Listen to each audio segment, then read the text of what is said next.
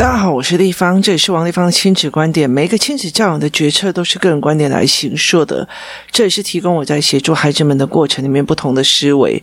王丽芳的亲子观点在许多收听平台都可以听得到。你有任何的问题想跟我交流，可以在我的粉丝专业跟我联系，或加入我们王丽芳亲子观点 Live 社群，跟一起收听的听众交流。想陪孩子书写或阅读破关，或加入课程，可以搜寻关关破或神仙识书的王丽芳线上课程，一起协助孩子们破关。其实，在我很早期就是开始做亲子教育这一块哦，我其实常常会对很多的嗯，就是大人颇有微词哦。那我呃，我一进来当妈妈的时候，我第一个启蒙我的老师是吴月芬老师哦。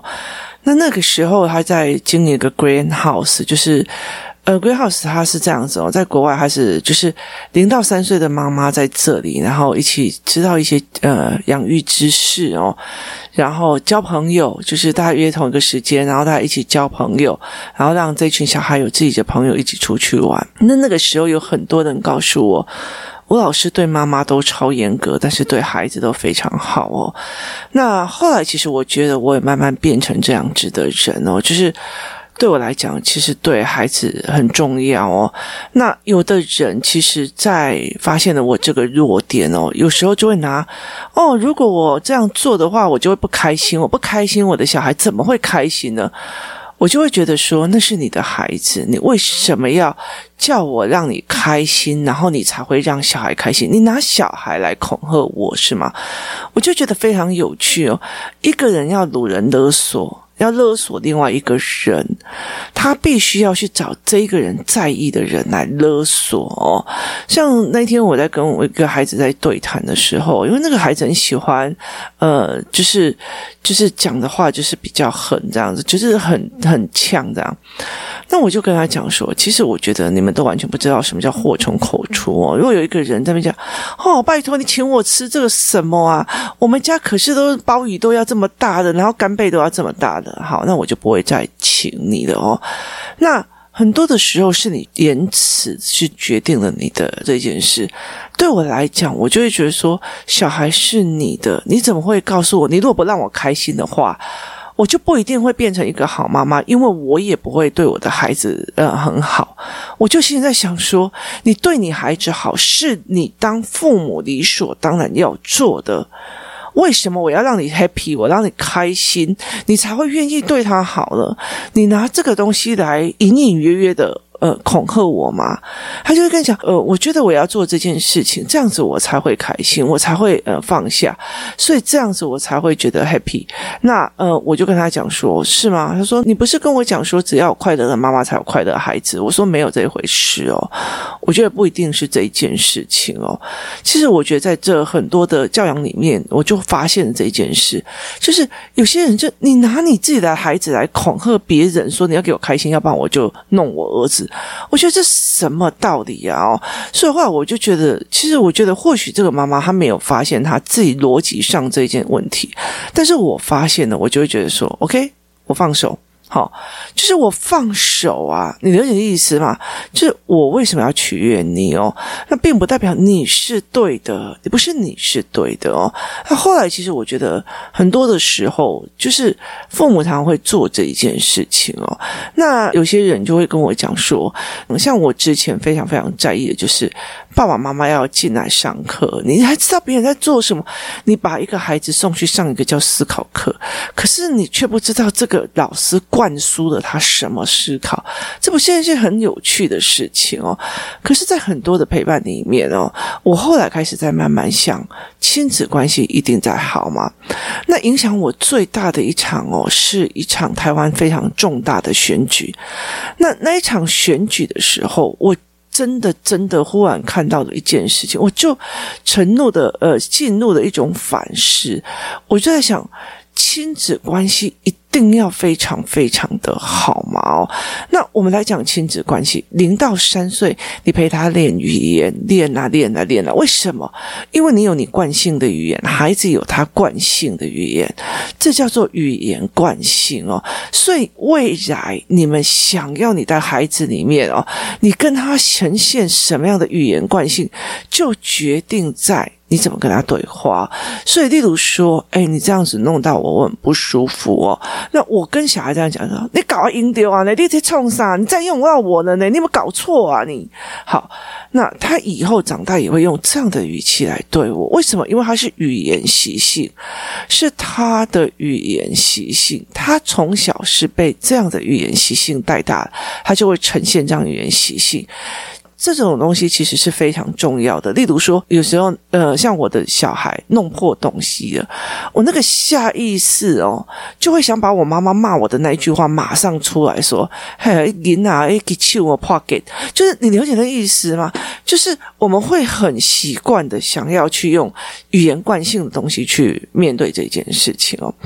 那所以其实它是一个语言惯性，所以零到三岁是做这一块，然后四五六岁的时候，其实就是一直对他。一直对谈，延伸对谈哦，所以其实很害怕的一件事情就是，你在跟他的时候，都变成一种压制的语言，不是听我的，就是听你的，就是听他的哦。太听小孩的，我也觉得不太对劲，因为中间有点是巴结，不是呃协商的一个概念。它不是一个协商的概念哦，所以小孩就没有办法学到这么多。然后呢，后来其实，在慢慢的，因为你跟他语言对话的，慢慢的形成的，那形成的以后，接下来就是知识性的对话。然后呢，越来越后面就是生活跟人性跟知识性的对话。例如说，现在我在对是四五年级的这一群小孩，他们已经在跟我谈，为什么这个人要这样杀人，他的背后目的是什么？那例如就好像小孩好了，就像我在上一在讲的，不同时候有不同培育小孩的方式，到了某一定的程度，你就必须要调整，因为小孩的时候你就跟他讲不可以，那你这样坏坏跟对对，就是他这样是好孩子，这样是坏孩子，可是你必须要去把他做到。没有绝对的坏，跟没有绝对的好。有时候在这个立场，例如说，这个妈妈很在意小孩的成绩，她一定要跟他一样考北一女或干嘛。好，这是他的在他的角色里面丢不起那个人做出来的立场，是不是对小孩好，并不一定是对孩子好。这个孩子并不一定适合这样子的状况，就算适合，他不一定也是 OK 的哦。可是。这个是说绝对的坏吗？也不一定哦。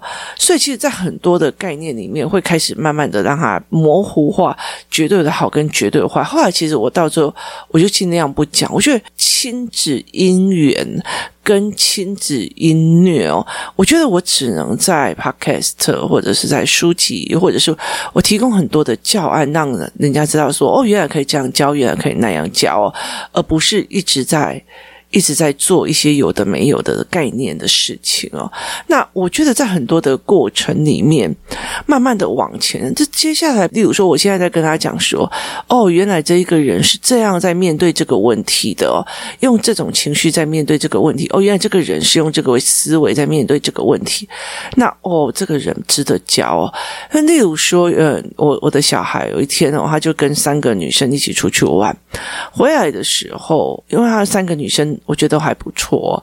那其中一个，我就是说，这个小孩好好孤单哦，就是他觉得全世界都没有人在跟他讲话，所以他这话一直讲，一直讲，一直讲，一讲。但是哦，他其实不太会听人讲，因为没有人跟他对谈，所以他就是呈现一直鬼打墙的，一直讲，一直讲，一直讲，一直讲，一直讲。他是个单纯的孩子哦，然后别人骂他，他也很开心的讲。为什么？因为只要你理我就好了。那所以其实像现在有很多的补习班打电话去他家，他就可以跟他聊天聊。熬很久，为什么？因为终于有人愿意跟他讲话。那另外有个孩子，他是呃想要知道呃别人的事，就是他。原来他不不懂他哥哥，然后原来他怎么样？那我记得在整个过程里面，我在跟这几个孩子聊天的时候，我就问他说：“哎，你们想要去高中？那么你们知道高中接下来要做什么或怎么样哦？”甚至有个小孩就跟我讲：“哦，我跟你讲，那个学习器人就是在刁难小孩。”我说：“你确定是在刁难小孩吗？你要不要真的去把学习历程的角度思维看看？”他就问我说：“呃，丽芳，你可不可以帮我告诉我大概讲？”我说：“你站在一个。”呃呃学校的立场哦，你就把它当成一个学校的立场这样子哦。我想要一批人进来，那首先他必须要认知识字到一个程度嘛，所以他就学测分数。那接下来我想要知道他为什么来我这里啊？他并不是要来给我看什么样经历的哦。所以其实叫他用换一个角度，他一直在想，他就哦，原来这样有道理哦。所以这群孩子就会慢慢的、慢慢的一起在。做呃思维的模式哦，那很多的孩子哦，其实我常常在讲说，好，他在做事，可是他的父母其实是没有时间管他。另外一个那个一直讲、一直讲、一直讲，他也是完全没有时间呃跟他们聊天的哦。那。我觉得那个是变成双面人哦。那后来我后来开始了解了一件事情，我会呃一次台湾非常重大的选举，因为我是政治系，然后我又修媒体哦，所以其实这对我来看，我在看这整件事情，我其实真的有点吓到，我这么。多年在致力说小孩要呃去理解父母的苦心，或者是听妈妈的，就是这是不对的。我一直在想说，后来我才会理解，就是在我常常讲的，这几年最大的亲子问题就是在于是。父母希望呢，孩子有自己独立思考的能力，又希望他凡事听他的。但是如果这就像很像在我们在挑蛤蜊是一样的哦，蛤蜊呢就是拿来敲，然后就声音清脆的好听的，就是好的蛤蜊，然后呢怪怪的声音哦，它就是坏的蛤蜊。可是当你的蛤蜊原本拿的就是坏的呢，那你就没有一锅是好蛤蜊哦。那这个是很有趣的一件事情哦。我们想要协助孩子是思考性人格，可是我们是不是思考性人格？我们希望小孩拥有独立思考，可是我们有没有尊重他独立思考？我们有没有去陪他学会怎么独立思考哦？那所以在这整个过程，它是一件非常非常有趣的一件事情哦。那在这选举的时候，就是呃某一群父母他是呃追求 A 的，那就是。就是父母的政治倾向非常非常的明显，可是小孩不愿意跟他们的政治倾向相同，所以当这一群的父母就会开始说。你就给我滚出去！你就给我干嘛哦？然后甚至在呃看电视的时候，会一直非常激烈的狂骂或干嘛这样子哦。那小孩不听他的劝，去投哪一个人，他就发飙。你如果不投给某某某，我就怎样怎样怎样怎样怎样怎样怎样。那于是呢，这一群人，这群孩子们，这群大学生们，就组成了一个呃某某，就是某政治狂热父母的呃互相取暖团哦。我就进入。的那个取暖团呢，那就非常非常让我很震撼哦。就是为什么呃，父母哦，其实会为了所谓的政治的理念，然后跟自己的孩子强逼到这样的，甚至把他丢出去。那那个时候，他们还有成立了一个叫救助会。救助会就是，如果你、啊、现在读书读，你可能就是呃期中考或者是期中考回到家，然后被爸爸发现你的政治形象不跟他一样，于是他就把你整个人轰出去哦。我后来在想说，他们真的有办法变成良好的亲子关系吗？那我真的让孩子真的去告诉爸爸妈妈，亲子关系非常非常重要吗？那后来我就。不觉得是这样子哦。那例如说，有一次我在，因为我研究过非常多的呃所谓的考题，就是所谓的教育方式。那我的小孩是呃阅读理解障碍嘛，哦，不是阅读理解，书写理解障书写障碍。那所以其实我做了非常多的数学教案、数学课程、数学什么。那有一次我发现了一个非常赞的一个数学教案，然后我就推荐给。A 妈妈这样子哦，那后来我就没有推荐给别人，然后就后来他们就跟我讲说，你为什么推荐他？我说，因为哈。这个妈妈她其实并不会听小孩说话，那甚至呢，数学题跟他写的不一样，他就发飙哦。所以，与其他发飙，那还不如，因为他跟我讲说，你推荐的这个教案其实比较是就是教条型的，它并不是一个思考性。我说思考性的东西要很多的对谈，很多的思维脉络整理。那这一个人，这一个孩子哦，他其实本身，他本身的妈妈就是你不照我这样算哦，其实台湾的课纲已经改很多了，然后呃，学习的方式也改非常非常的多，内容也改非常非常多。可是大部分的父母还是在用以前他自己学过的那一套方式在教哦，他是叫方法，不是叫思考方法，也不叫思路思考方法，所以就会。当然，他很快速，然后看起来很聪明，可是他事实上撑不上去。这也就是为什么好像看起来美国数学很笨，可是他们科技却比我们发达的原因，因为他们是用量感，他们用逻辑思维在算数学，我们用计算式一直在做。可是真的说学校不对吗？不是哦，因为我们台湾的人才，包括我们台湾的产业，就是需要这样子的状况。好，那。我一定要让他变得跟爸爸妈妈感情很好。如果这个爸爸妈妈的状况并不是很好，还要吗？我们一定要让他追求一个东西嘛。后来其实我常常在想一件事情哦，以前小时候的时候都觉得说，哦，女孩子就要找到自己的。白马王子，后来才会知道，哦，邋遢、恶心哦，就是平凡这样子哦。所以，其实，在很多的过程，在思维这一件事情的时候，我常常在想一件事情：如果你给他的一种过度的母爱呀、亲子关系这样子的过度想象，他会不会在这整个过程一直呃付出代价？因为我没有父爱，所以我就要一直追、一直追、一直追，所以付出代价。那你为什么不要说哦？没有啊，他就这样啊。你还是一个很幸福的人啊，不管有谁没谁都很幸福哦。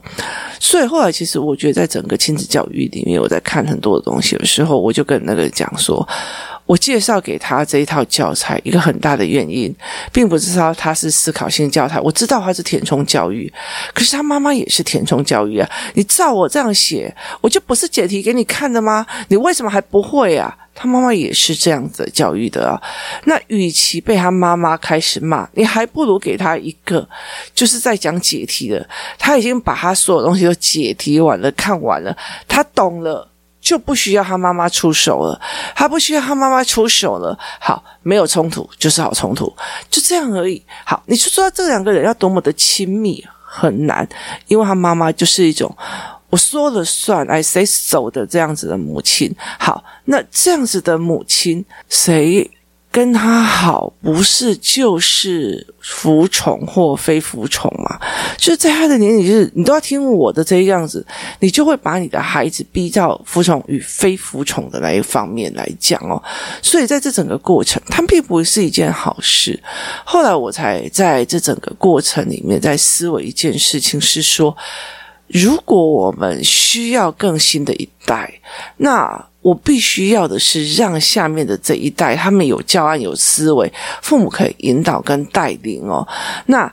呃，我觉得一定有非常非常多想要跟孩子打好关系、思维关系的一些妈妈，而且他们真的会去听小孩讲，而不是什么事情都是我说了算，我说了算咯。他不是这样子的一个逻辑跟思维哦。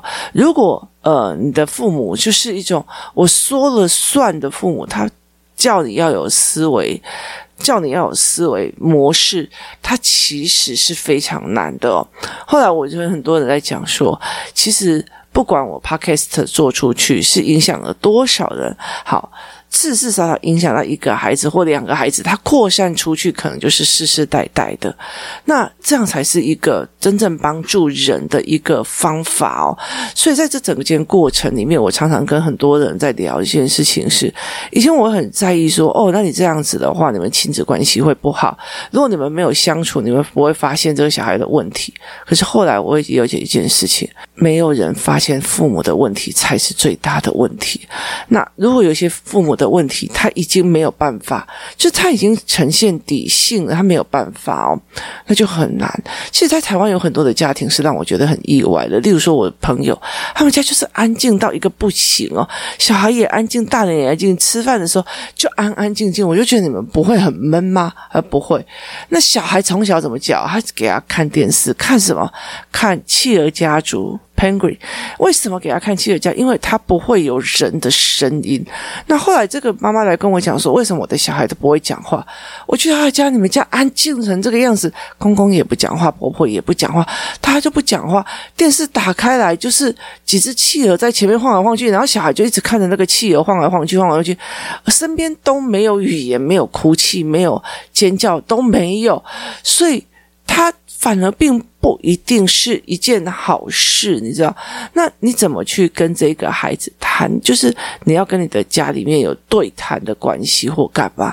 所以每一家庭的状况是很难改变的。